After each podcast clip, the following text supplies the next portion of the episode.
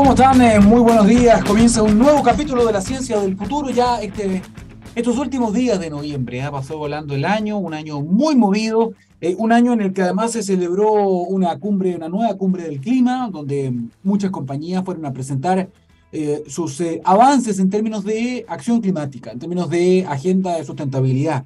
Y dentro de los anuncios positivos, donde además Chile también hizo más ambicioso su compromiso de descarbonización, del cierre de termoeléctricas, básicamente de el cierre de las plantas que utilizan energías sucias o que generan gases de efecto invernadero, estamos hablando de carbón y petróleo, las térmicas básicamente. Em, hubo un dato muy interesante que quería compartir con ustedes y tiene que ver con em, la acción de los privados. Los privados son muy importantes para avanzar en una agenda de acción climática. Eh, el gobierno puede tener todas las metas que quiera. Sin embargo, si los municipios, las empresas, los privados, las personas no se ponen al día también con eh, las medidas que deben adoptar para tener una forma distinta de habitar este planeta, la verdad es que los esfuerzos van a ser en vano. Hasta el momento, con todo lo que se ha hecho, con todos los compromisos de los países, con todos los cambios que se han hecho en términos de descarbonización, de neutralidad, etcétera, de forestación, de todas las medidas de acción climática, mitigación, etcétera, Em, de acá a fin de siglo, según eh, los informes del IPCC, ¿no? este organismo eh, científico de la ONU, a fin de año, a fin de este siglo 2100 estaríamos aumentando la temperatura más o menos entre 2,6 y 3 grados, lo cual es mucho y el daño que causaría esto sería irreparable, ¿no? Además, em, esto no se podría después eh, arreglar, ¿no? Lo que tenemos que hacer es tratar de no sobrepasar 1.5 o llegar hasta el límite anterior que era 2 grados. Ese es el gran tope, ¿no? Por lo tanto, aún falta mucho por hacer. Eh, las metas eh, de cada país son distintas, depende de, dependen de su realidad.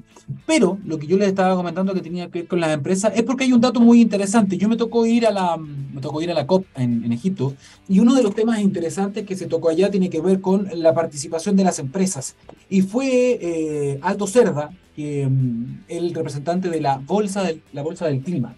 Y estaban comentando algo muy interesante que tiene que ver con cuál es eh, el compromiso en lo que es la acción climática, por ejemplo, de la empresa. Y uno de los, de los compromisos más obvios, primero, si yo quiero hacer algo, tomar alguna medida de acción climática, es saber cuál es mi huella, cuál es mi impacto. Eh, eso es medir la huella de carbono. Eso es básico. Esa fotografía es el deste. Si yo tengo ese diagnóstico, sé cuáles son mis puntos débiles, mis puntos fuertes, dónde estoy al debe, dónde estoy haciendo bien las cosas y cómo puedo eh, compensar esto, ¿no? y ese, ese desde lamentablemente hay un 30%, un poquito más, 32% de empresas en Chile, de las empresas grandes, en, lo que son niveles de venta. Por niveles de venta, las, de las 100 empresas más grandes, el 30% y el 32% no mide huella de carbono, o sea, ni siquiera está haciendo un diagnóstico básico para saber en qué lugar está, dónde tiene que ir, qué tiene que hacer para ir disminuyendo su huella de carbono. Y esto es realmente preocupante, ¿ah? aunque en una nota quizás un poco más positiva, eh, esta medición que se hace todos los años, el año pasado, antepasado, era el 60% el número de empresas que no eh, medía, o sea, 6 de cada 10. Ahora bajó al 30. Sigue siendo un número alto. ¿ah? Hay que rescatar el hecho de que más empresas estén también midiendo sus impactos, eh, pero es importante que esto sea un desde que cumpla ojalá el 100%. ¿no? de las grandes empresas además que tiene nuestro país, porque insisto, sin el aporte de las empresas privadas, difícilmente vamos a poder alcanzar las metas eh, presupuestadas por, eh, por el gobierno, por la autoridad. Dicho eso, entonces vamos a tener un programa en el que vamos a estar hablando de acción, de, de acción, de acción climática, vamos a, que también tiene mucho de política. Vamos a estar hablando con, eh, con empresa también, con una empresa muy interesante que estuvo participando en, en la COP27 con algunos anuncios muy interesantes. Queremos conversar un poco de eso, así que vamos a la pausa, vamos a la música para que se conecte nuestro primer invitado y ya estamos de vuelta acá en la ciencia del futuro.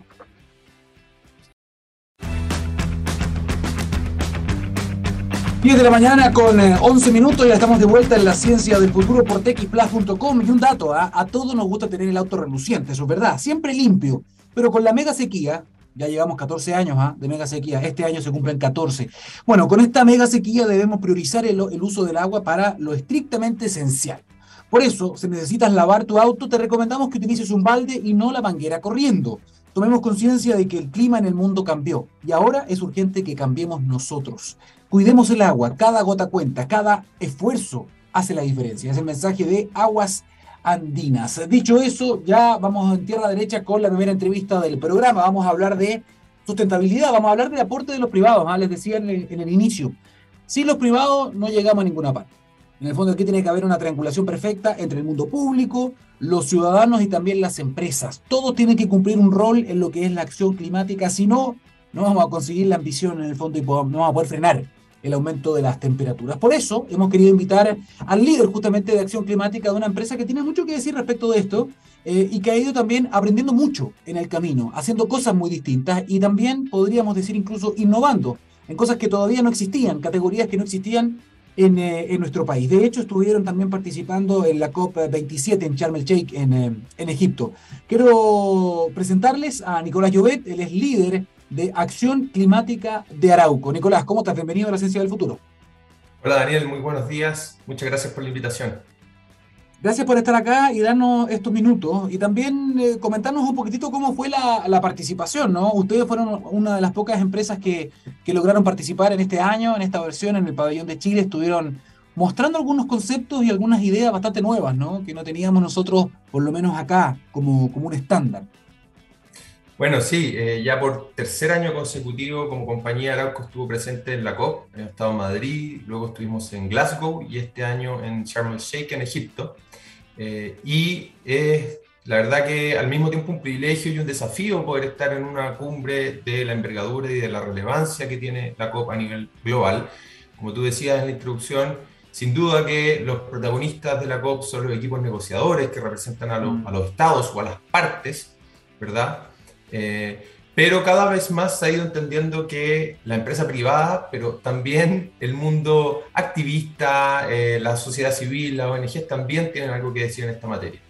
Y vimos cómo en Egipto estas tres fuerzas o estas tres miradas de alguna manera confluyen y pueden ir potenciando, generando conciencia y empujando con más velocidad los cambios que necesita el planeta para alcanzar, eh, para alcanzar los desafíos que nos hemos planteado. Nicolás, bueno, muy, este muy buena año, experiencia.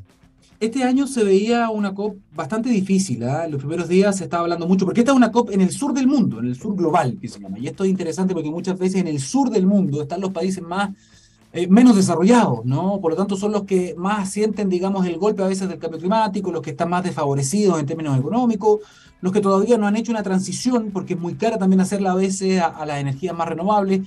Por lo tanto, había un llamado a, a abrir un nuevo fondo de pérdidas y daños que se visualizaba muy difícil, pero que una buena noticia quizás, o el sello de esta COP fue justamente que se abrió esa discusión, ese ítem de un nuevo fondo de, de, pérdidas y daños, que finalmente se convirtió como en el sello, en el sello de esta COP.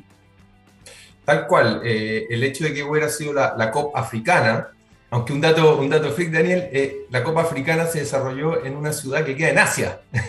es justo una puntita en la península del Sinaí, en, en Egipto, que queda en Asia técnicamente. Pero bueno, es la Copa eh, eh, Africana y por lo tanto lo que estaba arriba de la mesa como gran tema era lo que se denomina las pérdidas y daños y que tiene que ver con cómo, lo voy a decir de manera bien coloquial, pero la, la fiesta la tuvieron los países del norte, ¿cierto? Los países más desarrollados, pero la cuenta eh, la tendríamos que pagar todos los países, sobre todo los del hemisferio sur que muchas veces incluso sufren eh, mayor afectación. Entonces, por eso que fue tan importante el acuerdo que se alcanzó, podríamos decir, con un fallo fotográfico, entiendo que fue el domingo sí, casi sí. última hora, eh, para generar un fondo efectivamente de pérdidas y daños, que lo que busca fundamentalmente es poder apoyar con, eh, financieramente a la, los países más vulnerables, las comunidades más vulnerables del mundo, eh, frente a eventos como sequía extrema, inundaciones, incendios, aumento del, del, nivel del mar, en fin, distintas, distintas consecuencias que tiene el, el cambio climático y que muchas veces la viven, la, las padecen las comunidades más vulnerables del mundo. Oye, ojo, ¿eh? que dentro de esta discusión de, los, de las pérdidas y daños que estaba facilitando Chile con Alemania, además, en, la discusión, eh, Chile podría resultar, ojo con esto, porque se va a ver el mecanismo para el próximo año, van a haber varias reuniones para comenzar a implementar esto y darle forma en la COP28 el próximo año en Emiratos Árabes, ¿no? Pero van a haber varias reuniones durante lo que queda del año y el próximo. Y estaba, por lo que estaba leyendo, además, hay un peligro, porque dentro de esta discusión, cuando se habló de pérdidas y daños, la idea central es que los países más ricos ayuden a los países más pobres, ¿no? Eh, por la reparación. Entonces cuando los representantes europeos dijeron, atención, ¿cómo vamos a, ¿quiénes son los países más ricos? ¿Cómo lo vamos a medir? Entonces por ahí dijeron, oye, podría ser ingreso per cápita, podría ser países OCDE. Y el ingreso per cápita, Chile tiene más de 20 mil dólares y somos país OCDE. Por lo tanto, quedaron mirando a la representante chilena y le dijeron, quizás ustedes también están en la lista de los países más ricos, así que atención, puede que Chile sea un país donante y no un país beneficiario de estas ayudas internacionales. Atención con eso, porque eso tampoco se había considerado. Nosotros no nos consideramos un país desarrollado, más sí podríamos ser un país rico desde cierto punto de vista, dependiendo del parámetro. Pero bueno, esa es una discusión que van a tener que tener las autoridades más adelante. Si es así, vamos a tener un, una nueva, un nuevo ítem de gasto en el fondo del presupuesto nacional. Dicho eso, estimado, si hablamos de pérdidas y daños y lo llevamos a lo mejor al plano más local, eh, al plano de Chile, ¿cómo, ¿cómo, ven ustedes, cómo enfrentan el tema de eh, la responsabilidad que tienen las empresas en lo que es, por ejemplo, la regeneración. En lo que es, por ejemplo, la regeneración de la naturaleza, que también se habló mucho del concepto de regeneración natural. Bueno, eh, lo primero quizás es, constatar de que Chile, por su geografía, es un país eh, riquísimo en materia como de, biodiversidad, ¿cierto? Mm. Acá justo salió un paper eh, ayer de, un profesor que tenía apellido Pliskov, chileno, y entiendo que lo publicó la revista Nature, donde daba cuenta de que en Chile están la mayor cantidad de biomas o de, ecosistemas del mundo, precisamente por ser un país que recorre eh, latitudes eh, de norte a sur, ¿cierto? Em, entonces, eso es al mismo tiempo eh, una oportunidad, ¿verdad?, de poder vivir en un país con tal riqueza de biodiversidad, pero al mismo tiempo es una amenaza constante. Está lleno de especies, tanto de flora y de fauna en Chile, que están amenazadas. Eh, y desde esa perspectiva, al menos nosotros como empresa que tenemos una presencia en la zona centro-sur, desde el Maule hasta la región de los ríos, eh, tenemos un deber de proteger, de contribuir a la conservación de esa biodiversidad. Y eso es una línea de trabajo que venimos impulsando hace mucho tiempo, eh, no solo a partir de, del orden de 400.000 hectáreas de bosque nativo que conservamos, sino que también con proyectos que buscan proteger precisamente esta especie emblemática. A la fecha, eh, Arauco protege algo así como 147 em, eh, em, especies que están amenazadas o que están por alguna razón eh, bajo algún riesgo, y eso supone monitorear, resguardar y proveer información científica que ayude a la protección de esas especies. Entonces, este concepto que tú mencionabas del capital natural, de, de la mm. biodiversidad, es algo que hay que proteger y en eso no podemos dejar solo al Estado, sino que también las empresas tenemos un rol para colaborar para que así sea. además hablaban de otro concepto que todo esto está en inglés, ¿no? Pero a ver si lo podemos bajar, que era Nature Net Positive. Eh, eso va en línea con lo mismo, ¿no? Exactamente. Bueno, la, idea de Nature Net Positive eh, es básicamente una entidad, en este caso una empresa, eh, cuya existencia le hace bien al planeta, dicho de manera simple. Y eso es algo que nosotros eh, en esta reciente COP eh, anunciamos que nos pondremos a trabajar decididamente para transformarnos en una compañía Nature Net Positive. Y eso significa que nuestra existencia sea eh, positiva. El planeta está mejor con que sin nosotros. Es un desafío grandote y lo hemos, lo hemos abordado bajo una perspectiva que le hemos denominado ABC. Básicamente son tres dimensiones fundamentales en, materia medioambiental. A, que tiene que ver con el agua y cómo podemos preservar y mejorar la disponibilidad hídrica en, las distintas cuencas donde estamos presentes. B, que tiene que ver con la biodiversidad y el resguardo de los ecosistemas, eh, de la riqueza que hablábamos, de flora y de fauna.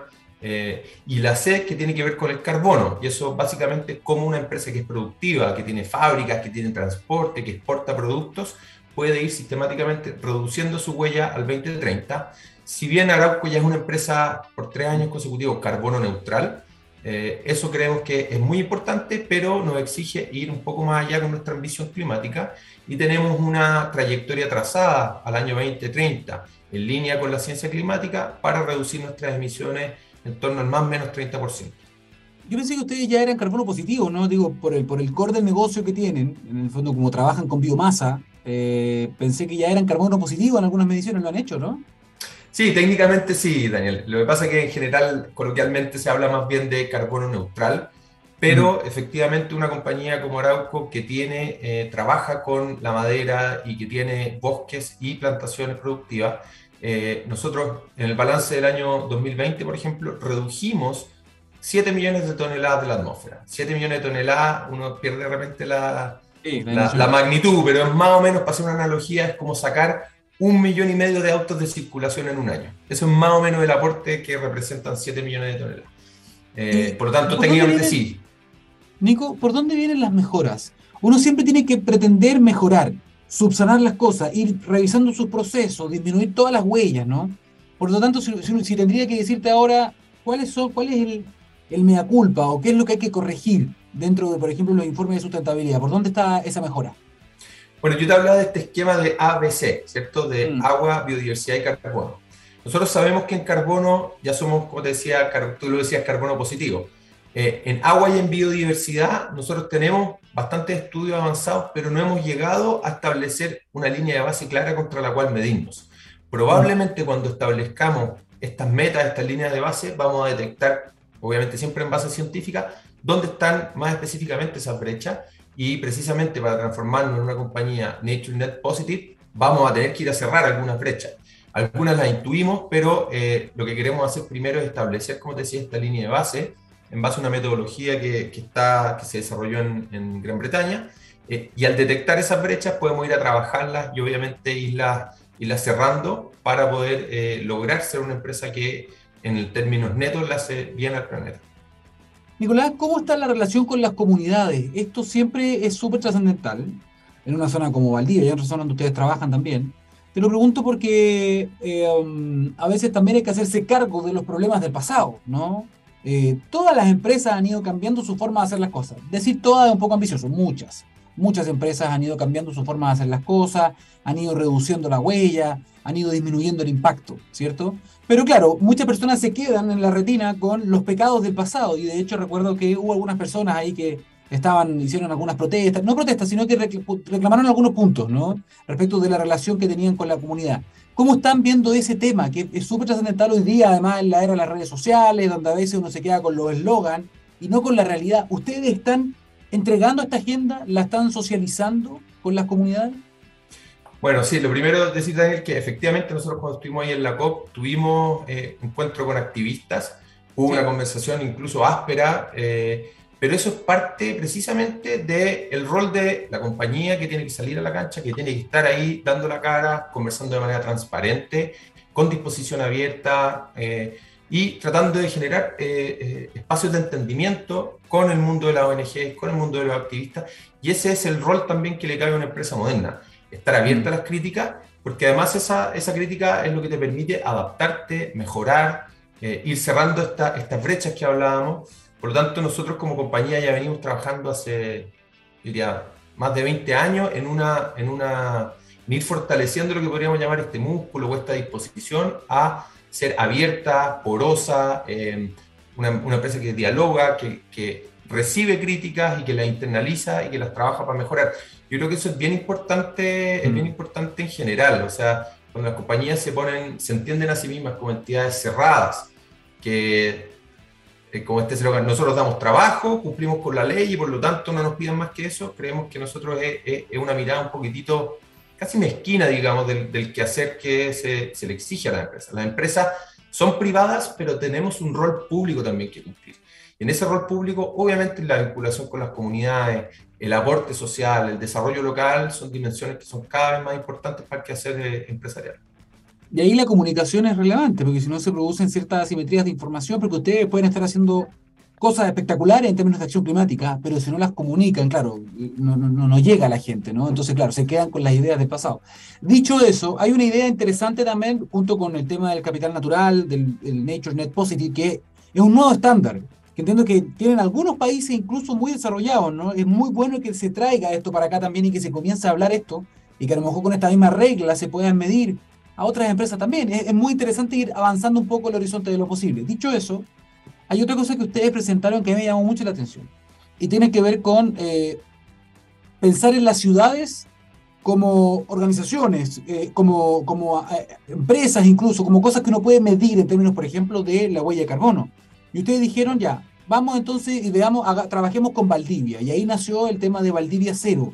Y esto es bien interesante porque también cambia la manera de concebir lo que es, no sé, una ciudad y cómo puedo yo medir una ciudad, ¿no? Bueno, es un súper buen ejemplo, Daniel, de lo que tú hablabas al comienzo, de la importancia de la colaboración de lo que podríamos decir las tres P, el mundo público, el mundo privado y las personas o la sociedad civil.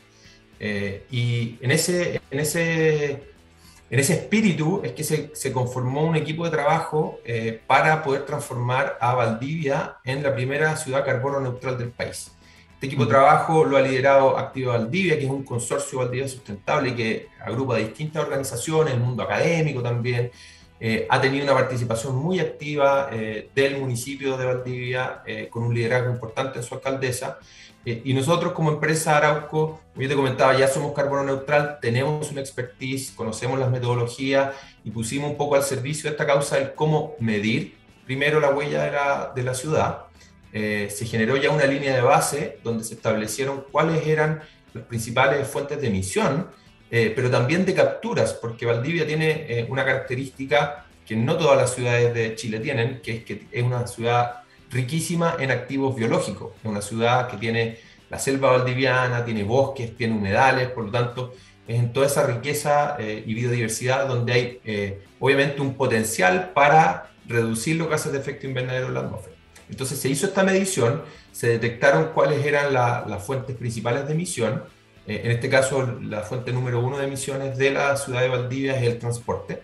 Eh, y eso lo que va a permitir ahora es ir estableciendo en conjunto un roadmap, una, una línea de trabajo para ir reduciendo esos factores de emisión y alcanzar la carbono neutralidad, que entre paréntesis no está tan lejos como uno creía eh, antes de empezar esta medición, por lo tanto, la idea es que Valdivia lo consiga, pero también que ponga a disposición de otras comunas, eh, de otras ciudades, la metodología y la forma de trabajo para que ojalá más y más ciudades se puedan sumar a este desafío. Es interesante porque toda esa información sirve a la hora, por ejemplo, de hacer política pública, ¿no? Eh, estoy pensando, claro, por las características de esta ciudad, eh, están cerca de la carbono neutralidad, por todo lo que tú comentabas, ¿no? Pero quizá otras ciudades están más lejos. Entonces, de esa manera, a lo mejor uno puede ir equilibrando un poco la balanza y hacerlo a nivel país, por ejemplo. Ya, estas son las regiones que tienen más huellas, estas son las que tienen menos huellas, y de esa manera tú vas haciendo los mecanismos, las estrategias, ¿cierto? ¿Qué es, lo que, ¿Qué es lo que van a preparar ya para el próximo año? Porque uno dice, oye, todos los años llegan con algo nuevo, algo distinto, y es súper difícil estar ahí al día, o sea, ir sorprendiendo, y son pocas las empresas que participan, por lo tanto yo creo que ustedes van a, ya están pensando ya en qué van a hacer en lo que es agenda sustentabilidad, ¿no? yo creo que con lo que tenemos en el plato tenemos hartos desafíos, hay que ser súper responsable de, ir poniéndose metas que sean lo suficientemente ambiciosas, pero también con la posibilidad de cumplirlas. Eh, por lo tanto, hoy día es difícil aventurar lo que, en lo que vamos a estar un año más, pero lo que sí tenemos que ya ojalá tener una línea base, haber medido lo que hablábamos, esto del capital natural, eh, y poder detectar las brechas y en función de esas brechas ojalá tener algún compromiso o algún indicador que podamos ir a, buscar, que nos desafíe a nosotros, que inspire a otros también y poder ir cerrando esas brechas para poder eh, eh, alcanzar este Nature Net Positive. Ah, pero hay algo interesante también que, que también lo estaban mostrando, de hecho lo conversamos en Egipto, Nicolás, y tiene que ver con cómo también las nuevas herramientas tecnológicas van permitiendo que, que, que esto, por ejemplo, del Net Positive, del capital natural, de cuidar, de preservar, lo podamos hacer de mejor calidad, porque antes era un poquito al olfato, ¿no? Era como al ojímetro, es decir, aquí tengo más o menos, estimo una cierta cantidad de especies eh, y espero poder mantenerlas en el tiempo, pero ahora entiendo que hay nuevas tecnologías que ustedes ya están comenzando a aplicar para hacer un mapeo mucho más detallado, una especie de catastro biológico de qué es lo que tienen dentro de las zonas protegidas, ¿o no? Así es, a veces se cree que la conservación de la naturaleza y la tecnología van por, lugar, por eh, líneas, cuerdas separadas. Sin embargo, en el encuentro entre tecnología y naturaleza hay un potencial enorme para escalar los esfuerzos en materia de conservación. Eh, en el caso nuestro, hemos incorporado una tecnología que se llama hiperespectral. Suena bien sofisticado porque, bueno, efectivamente lo es, eh, que lo que permite, y es una, una, tecnología que estamos incorporando y es pionero en, en Latinoamérica, para mapear al ultra detalle todos los, ecosistemas eh, a nivel de la hoja. Eh, y eso lo que nos permite en particular es, eh, a partir de vuelos satelitales, poder establecer cuáles son las especies que están presentes en un ecosistema en particular. esto ya lo comenzamos a hacer en la, en la selva valdiviana, en particular en el Parque Oncol, que es un parque que tiene eh, Arauco hace ya más de 30 años de conservación ahí en Valdivia. Lo estamos ampliando también a la cordillera de, de Nahuel. Y lo que va a permitir es conocer, como decía, al detalle cuáles son las especies que existen ahí, irlas monitoreando en el tiempo y tomar acciones concretas para su conservación. Entonces, en términos simples, es conocer al detalle para poder proteger. Oye, y lo último, y aquí te saco quizás un poco de lo que es la agenda climática estrictamente hablando, y nos adaptamos un poco a la contingencia. Hemos tenido varios días con mucho calor, con olas de calor en la zona central sobre todo, eh, y me imagino que Arauco junto con CONAF, con las autoridades, se preparan también para enfrentar una temporada de incendios. Sabemos que a raíz del cambio climático también los incendios forestales de gran tamaño van a ser cada vez más frecuentes y lo han sido durante los últimos años y eso atenta directamente contra las zonas que ustedes protegen y las zonas también productivas. Por lo tanto, no sé si nos puedes contar algo respecto de cómo se preparan también, cómo se coordinan, si es que hay algo, algo ya preparado, digamos, para este año. Efectivamente, bueno, eh, esto es algo que, está íntimamente relacionado con el cambio climático. Eh, es un fenómeno que no solo se padece acá en Chile, hemos visto en mm. California, en Australia, en Brasil, en fin, en distintas latitudes, mm. cómo los incendios forestales eh, son devastadores en términos de la destrucción de biodiversidad, en términos de emisiones también de gases de efecto invernadero, o sea, son consecuencias que son, y además, para qué decir, vidas humanas, comunidades enteras que se pueden ver afectadas. Por lo tanto, los incendios forestales eh, requieren un esfuerzo enorme en materia de prevención. No solo se trabaja durante este periodo, que es el periodo más visible, ¿cierto? Cuando empiezan las olas de calor, los vientos, se reduce la humedad, se trabaja durante todo el año y se trabaja también de manera colaborativa. Este es otro ejemplo también de, de trabajo colaborativo de la empresa privada en conjunto con CONAF, pero también con las comunidades. Existe y esto a partir de, los desastres del 2017, de los mega incendios, una red de prevención comunitaria, donde son los propios eh, habitantes de los lugares los que se empoderan y con el acompañamiento de la empresa van eh, fortaleciendo su prevención de incendios, hacen sus propios cortafuegos, eh, educan a, la comunidad. Hay una prevención que es educacional o, o social, digamos, que tiene que ver con educar, con promover buenas prácticas, las conductas, en Chile, además, el 99% de los incendios son por causa humana. Eso no es así en todos lados. En otros lados hay rayos y otras circunstancias. En Chile son por causa humana. Por lo tanto, la educación es muy fundamental. Pero también está la prevención silvícola y eso tiene que ver con generar los cinturones de protección, los cortafuegos que se conocen eh, y hacer todo un trabajo para que lo que se denomina el combustible, es decir, la biomasa que está ahí, eh, no se pueda propagar con facilidad. Eh, entonces, lo ideal es poner los mayores esfuerzos en materia de prevención, de manera que luego lo que es el combate, que además eh, consume muchos recursos, eh, ojalá sea la, menor cantidad posible. Entonces, un llamado así bien, bien sentido a que todos nos hagamos parte de la, prevención de los incendios en esta temporada. Muy bien, Nicolás Llovet, hablamos de todo, tuvo una agenda bien amplia. Líder de Acción Climática de Arauco, muchísimas gracias por esta, por esta entrevista, por la oportunidad.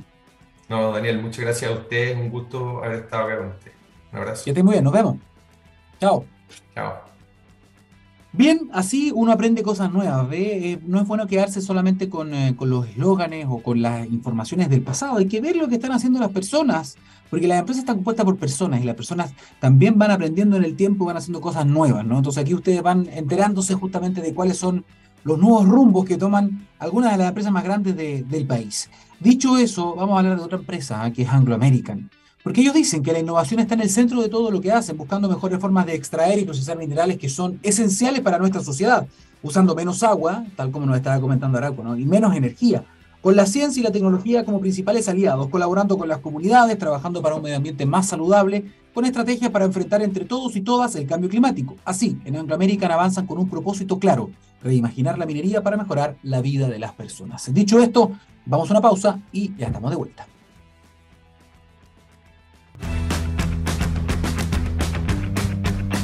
Estamos de vuelta en la ciencia del futuro, son las 10 de la mañana con 38 minutos en este último martes de noviembre. Nos acercamos a fin de año a pasos agigantados se viene la Navidad, se vienen los regalos, se viene el consumo. Atención con esto, ¿ah? tenemos que revisar también aquello.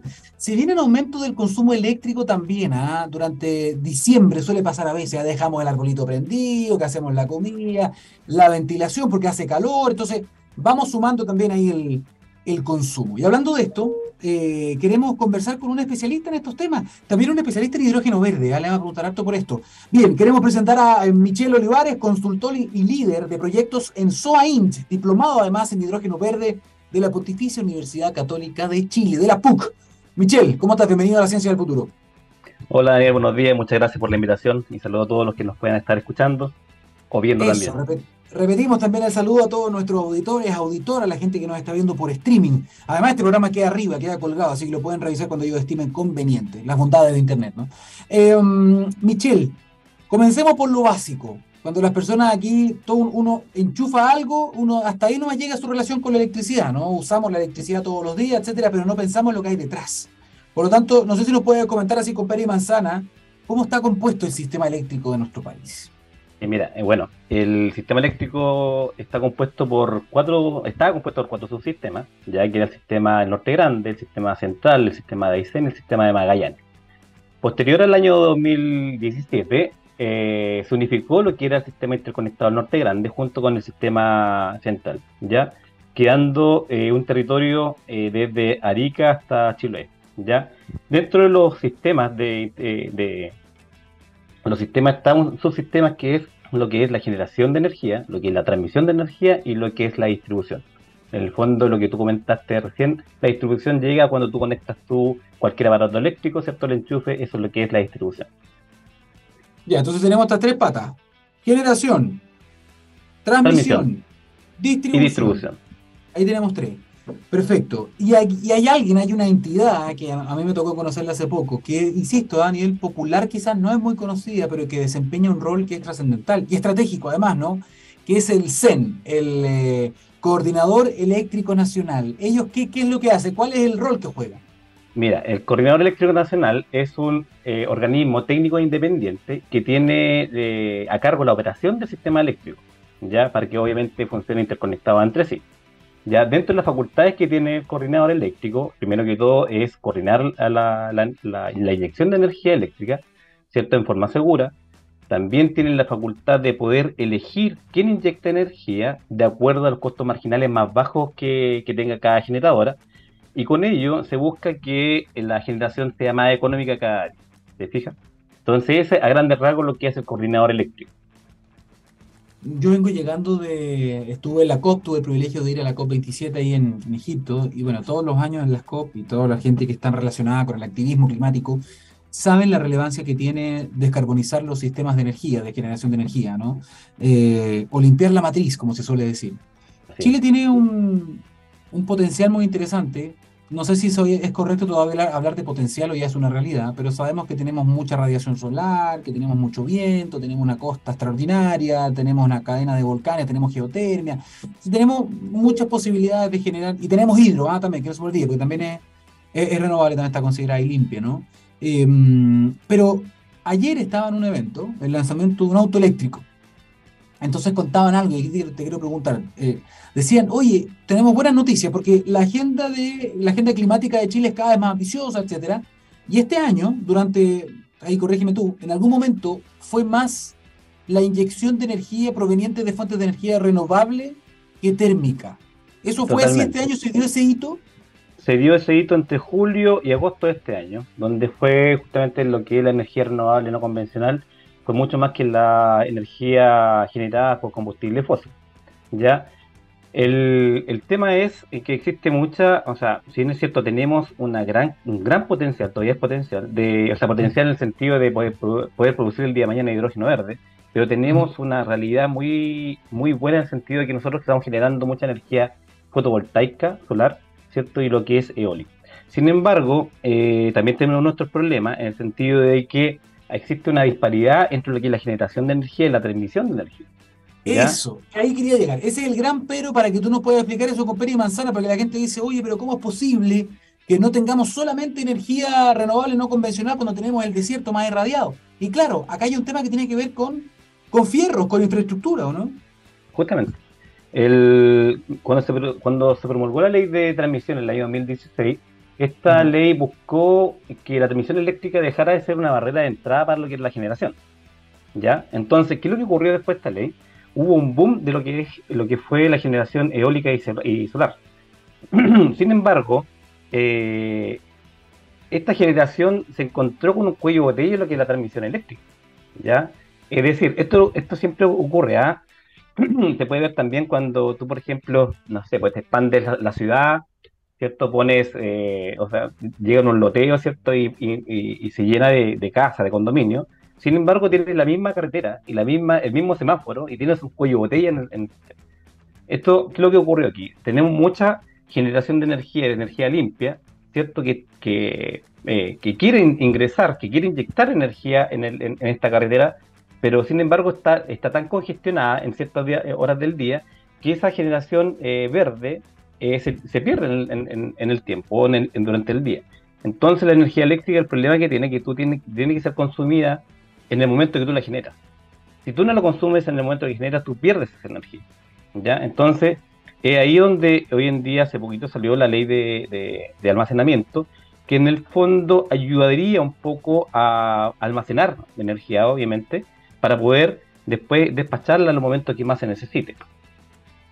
Perfecto, ya. Eso me, eso me gustaría que lo pudieras explicar un poco más. Perfecto. Tenemos este cuello de botella, por lo tanto yo puedo entender, muy en simple, muy en vulgar, que toda esta energía que yo estoy generando no la puedo transmitir porque esa autopista está con taco, o sea, está ocupada. Yo no puedo inyectarle la cantidad eterna de energía, no, tiene un tope. Por lo tanto, si no tengo esos cables, esa energía que yo estoy generando se pierde. Y ahora viene el tema de la ley, la nueva ley de almacenamiento. ¿Y cuál es la salida que se le da en términos prácticos para que esto no ocurra, para que esta energía que se genera no se, no se, no se pierda, ¿no?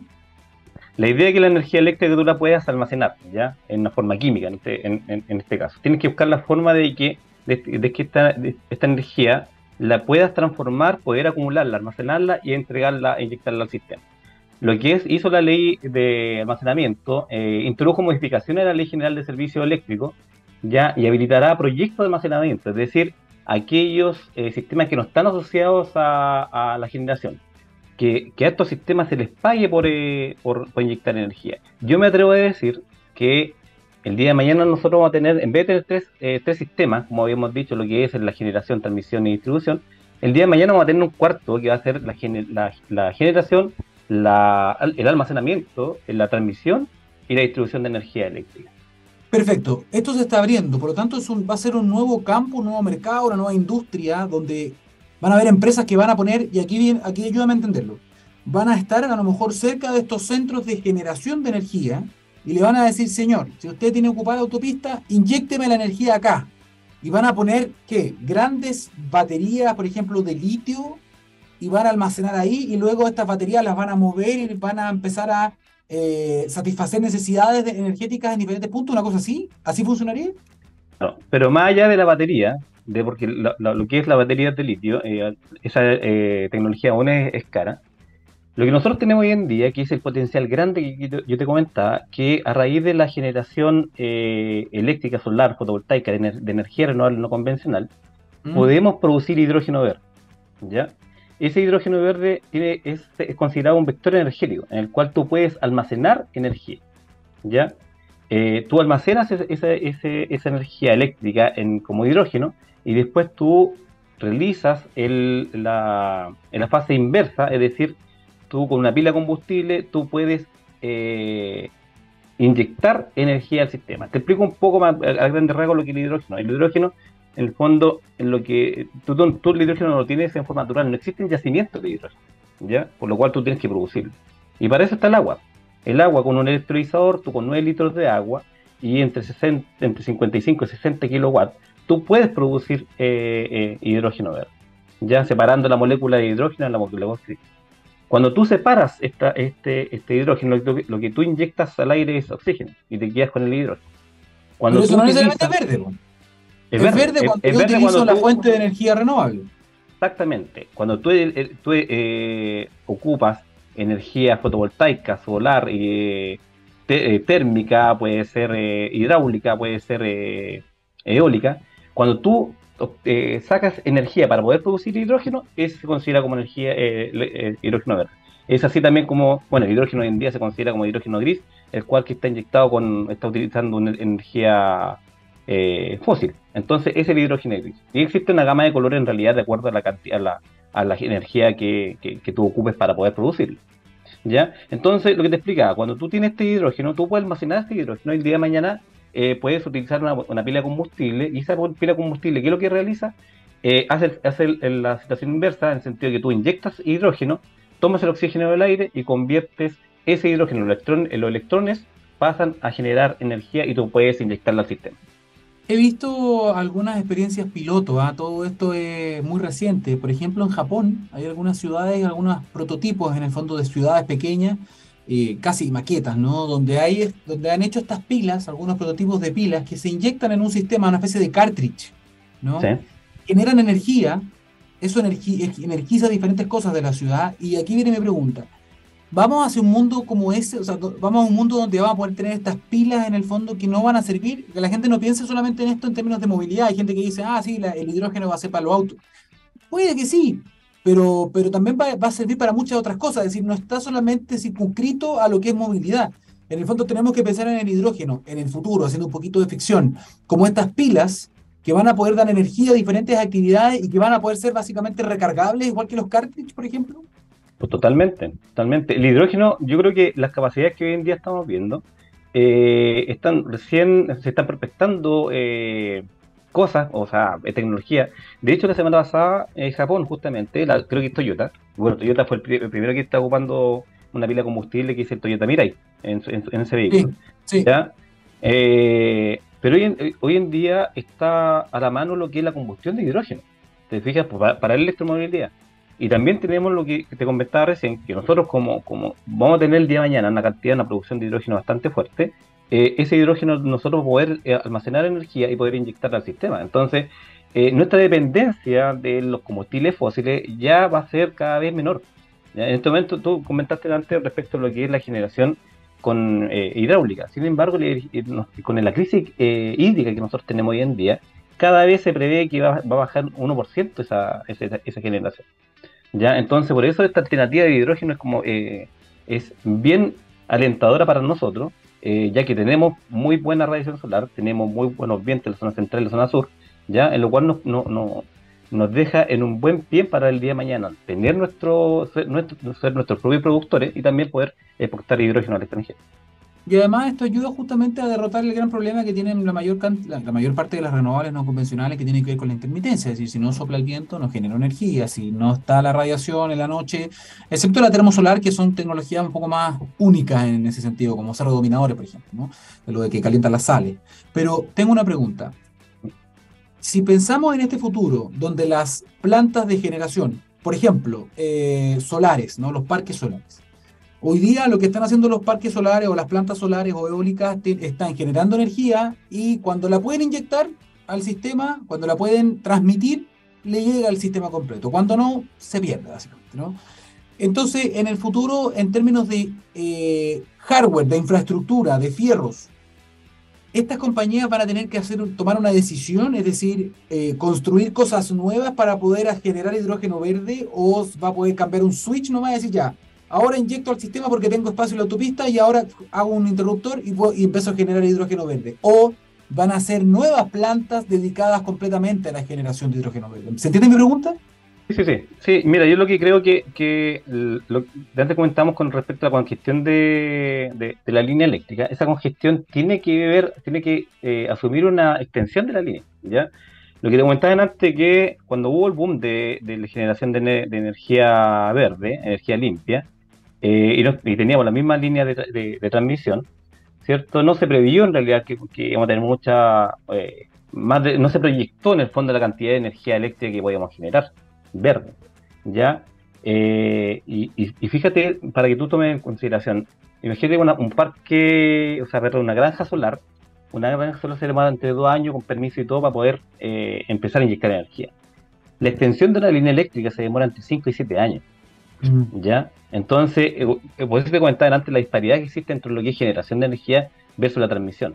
¿Ya? Sin embargo, eh, yo creo que, como te decía anteriormente, el almacenamiento sí va a ayudar para que se pueda inyectar en los momentos que más se necesite. En el invierno, obviamente, nosotros tenemos una, una demanda bastante alta con respecto a la generación de energía. El día de mañana vamos a tener nuestro, el, cuarto subsistema que creo yo que va, va, va, a tener este almacenamiento y obviamente no va a tener que tener la energía más, más cara durante el invierno, ¿cierto? Y va, va a bajar la energía. Tengo una duda. Tú me acabas de decir que más o menos una planta para comenzar a generar energía, una planta solar, por ejemplo, se demora más o menos dos años, ¿no? En promedio. Y la, la generación, digamos, de, los, de, de, la carretera, ¿no? De los cables, de las torres, etcétera, para comenzar a transmitir eso se demora entre 5 y 7. Exacto. Pero 5 y 7 en términos de lo que significa tirar los cables o 5 y 7 sumando una extensa tramitación. Tramitación, eh, temas, eh, hay muchos temas con las comunidades también, hay todo un tema detrás de esto con respecto a lo que es generación de energía. Lamentablemente lo que es la transmisión eléctrica es, muy invasiva. ¿ya? Eh, bueno, años atrás, no sé si tú recuerdas lo que ocurrió con con, eh, con proyectos que habían en, en, la zona sur del país, donde no... no, no, eh, y ese es el problema, el, problema de, de, la transmisión eléctrica es demasiado invasiva. Entonces, eh, es por eso que la terminación es, bastante alta, o sea, en tiempo son 5 o 7 años, que no, que no es menor. Y Pero aquí tenemos una contradicción tenemos una contradicción vital igual, Michelle, porque en el fondo, claro, las comunidades muchas veces se quejan, el activismo se queja de que estas torres que afean los sectores, que tú estás contaminando unas zonas que son prístinas, etcétera. Pero al mismo tiempo, tenemos una población que tiene demanda creciente de energía y que está aumentando con el tiempo. Entonces, claro, queremos estar conectados, queremos tener los mejores sistemas, queremos estar todo el día con el computador, etcétera, queremos usar cada vez más calefacción, pero no queremos generar mayores condiciones para que haya más energía. O sea, no, da, la ecuación no da, ¿o sí? Exacto. Exacto, lo que, lo que ocurre es justamente lo que tú dices, o sea, en realidad tenemos una, una dicotomía en el sentido de que necesitamos energía, cada vez necesitamos energía, cada mes, si tú ves, lo, puedes eh, ingresar a la página del coordinador eléctrico, lo que estamos inyectando desde 2018 a la fecha, en realidad, cuánto es, pero está doblando lo que, lo que consumimos energía, cada vez necesitamos mucha más energía. Entonces, entonces ¿qué es lo que, qué es lo que ocurre? Eh, la idea más o menos es que el día de mañana vamos a hacer nuestro almacenamiento de energía, no tengamos que tampoco, a lo mejor sea más regional, no sea en fondo, en fondo tan disperso que cuando se quiso instalar esta, estas torres de, en, la zona sur era para poder trasladar la energía que está en la, por la generación hidráulica, ¿cierto? A la zona central donde más se consume. ¿cierto? Hoy en día con el almacenamiento no va a ser así. El almacenamiento te da la posibilidad por eso que además se habla de que esto es una oportunidad también de exportar, porque si somos capaces de generar un montón de energía en forma de hidrógeno verde, ¿no? En, se dice pilas, ¿no? Eh, con pilas de hidrógeno verde, esas pilas fácilmente podrían salir también y, satisfacer la demanda de otros países de la región o de otras partes del mundo, ¿no? Porque eso dura mucho, ¿no? No, no, tiene, no es que se vaya gastando. Lo que pasa es que la pila de combustible es lo que tú utilizas para poder eh, eh, sacar la energía del hidrógeno, ¿cierto? Y convertirla en electricidad. ¿ya? El, transporte de hidrógeno es hoy en día también un, un, tema bastante que se está trabajando bastante fuerte, ya que eh, todos estos, estos gases, en realidad, para poder, para poder licuarlo, ¿cierto? Y poder transportarlo en forma más eficiente, tú necesitas, tú puedes licuarlo ya sea por temperatura o por presión. ¿ya? El, el hidrógeno, para poder licuarlo, el gas de hidrógeno necesita aproximadamente 270 grados Celsius. Menos 270 grados Celsius. Y, lo que, y, en presión, para poder licuarlo, tú necesitas aproximadamente entre 14 y 15 bar. ¿Te fijas? Entonces, es bastante, por eso se está, trabajando bastante el, el, cómo se va a transportar el día de mañana el hidrógeno. Que también lo puedes transportar, lo transportar como amoníaco verde, ¿cierto? O lo puedes transportar también como en blending, lo que es en el gas natural. No, y aparte, ojalá que en el futuro toda esta cuestión sea completamente huella cero. ¿ah? Eh, si se puede, si uno empieza a pensarlo, la generación no, no tiene huella. El transporte ojalá pueda ser en camiones eléctricos, ¿por qué no? Luego ya hay barcos también, hay los primeros barcos prototipos que están probando grandes barcos, digamos, cargueros que son eléctricos e incluso autónomos, por lo tanto podríamos pensar en algún futuro donde toda la cadena sea con una huella muy menor, ¿no? Pero eso ya es parte de lo que se está dando a diferentes niveles con diferentes innovaciones. Estamos en la hora, la, Michelle, la verdad que pasó muy rápido. Eh, te quiero agradecer porque nos respondiste todo y nos explicaste un montón de cosas que todavía no teníamos muy claras. Así que, Michelle Olivares, consultor y líder de proyectos de SOAINT, diplomado además de hidrógeno verde en la PUC. Muchísimas gracias por estos minutos con, eh, con TXS. Que esté muy bien. Sean que estén. Saludos a todos. Cuídate, chao. Bien, vamos a seguir avanzando nosotros, pues ya estamos llegando al final, no tenemos mucho más que avanzar, pero antes de terminar le quería preguntar algo. ¿Has escuchado alguna vez hablar de Slack? Es una plataforma de mensajería que tiene Salesforce basada en canales que reúnen a las personas y las herramientas de una organización, pero en un solo lugar. Esto permite que todos puedan estar alineados y también productivos, ¿no? Logrando así el éxito desde cualquier parte. Además, una de las principales ventajas de Slack es que es una plataforma que se puede adaptar a grandes empresas, pero también a pymes, eh, por lo que puedes personalizarla fácilmente de acuerdo a la forma en la que funciona tu negocio. Conoce más de Slack y todas las otras soluciones de Salesforce en sfdc.co chile. Con esta mención llegamos al final de este capítulo. Gracias Michelle, gracias también a Nicolás por la entrevista. Nos vemos este jueves a las 10 de la mañana, no se lo pierda. Chao, chao.